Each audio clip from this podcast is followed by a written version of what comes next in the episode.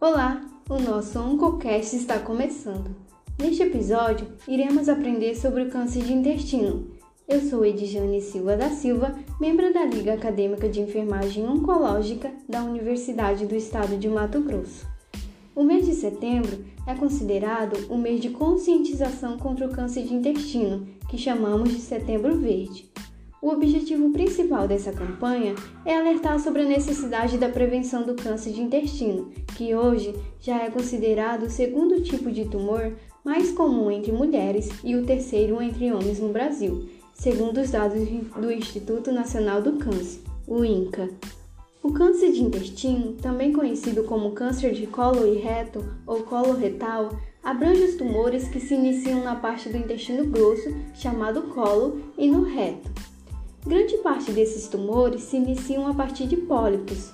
Os pólipos são inicialmente pequenas elevações benignas, parecidas com verrugas, que se desenvolvem na superfície interior do colo ou do reto e que têm um crescimento lento. Entretanto, podem se tornar tumores malignos. Eles se desenvolvem quando ocorrem erros na maneira como as células crescem e reparam o revestimento do colo e, se associados com predisposição genética e hábitos não saudáveis de vida, transformam-se em câncer com o passar do tempo. Os principais sinais e sintomas do câncer de intestino são presença de melena, que é quando há sangue nas fezes, dor e cólica abdominal frequente com mais de 30 dias de duração, alteração no ritmo intestinal recente, quando um indivíduo que tinha um funcionamento intestinal normal passa a ter quadros de diarreia ou constipação sem causa definida. Mudança na presença da espessura das fezes, elas passam a se afinar cada vez mais, emagrecimento rápido e não intencional, sem causa aparente, anemia, cansaço e fraqueza. Na presença de algum desses sinais e sintomas, procure uma unidade de saúde ou um proctologista, pois o câncer de intestino é tratável e, na maioria dos casos, curável, ao ser detectado precocemente, quando ainda não atingiu o estado de metástase, que é quando o tumor se espalhou para outros órgãos.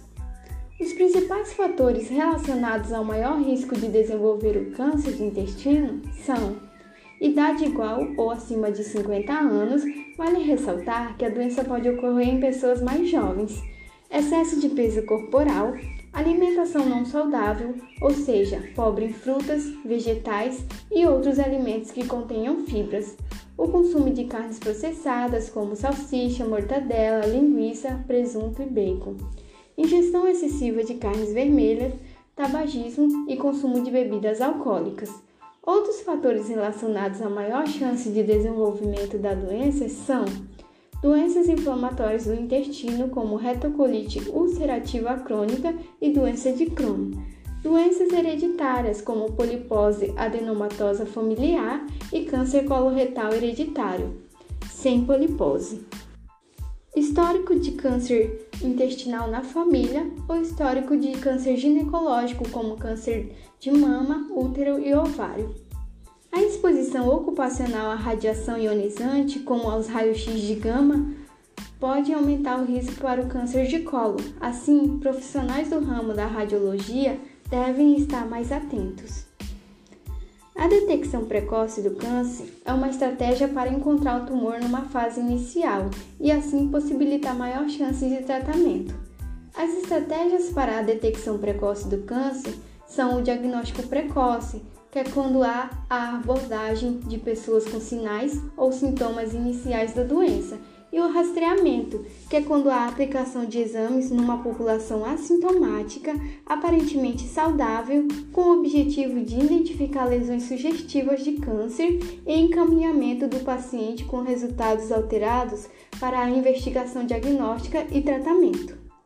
Os tumores do colo e reto podem ser detectados precocemente por meio de dois exames principais: pesquisa de sangue oculto nas fezes e endoscopias, como a colonoscopia. Esses exames devem ser realizados em pessoas com sinais e sintomas sugestivos de câncer, visando seu diagnóstico precoce ou como rastreamento daquelas sem sinais e sintomas, mais pertencente a grupos de médio risco, como pessoas com 50 anos ou mais, e alto risco, que são sujeitos com história pessoal familiar deste câncer, de doenças inflamatórias ou síndromes genéticas. O diagnóstico do câncer de colo é estabelecido pelo exame histopatológico de espécie tumoral obtido por meio da colonoscopia ou do exame de persa cirúrgica. A colonoscopia é o método preferencial de diagnóstico, por permitir o exame de todo o intestino grosso e a remoção ou biópsia de pólipos que possam estar localizados fora da área da ressecção da lesão principal. O câncer de intestino é uma doença tratável e frequentemente curável.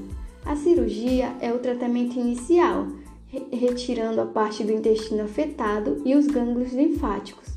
Outras etapas do tratamento incluem a radioterapia associada ou não à quimioterapia, para diminuir a possibilidade de recidivas, ou seja, o retorno dos tumores o tratamento depende principalmente do tamanho, localização e extensão do tumor. Quando a doença está espalhada, com metástase para o fígado, pulmão ou outros órgãos, as chances de cura ficam reduzidas.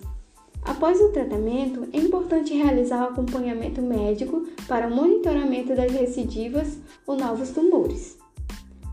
É possível diminuir o risco de ter o câncer de intestino adotando modos de vida mais saudáveis, como praticar atividade física regularmente, no mínimo 30 minutos todos os dias, consumir pelo menos 3 porções de frutas ou 3 porções de legumes e verduras ao dia, consumir preferencialmente cereais integrais como arroz, pães, aveia, cevada e outros. Beber pelo menos 2 litros de água por dia, reduzir o consumo de carnes vermelhas, consumir no máximo 500 gramas por semana, evitar carnes salgadas e processadas como presunto, mortadela, bacon, linguiça, salsicha e outros embutidos e defumados.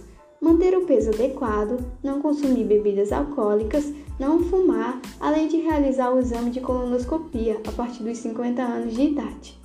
Com isso, me despeço, um abraço e até o próximo episódio.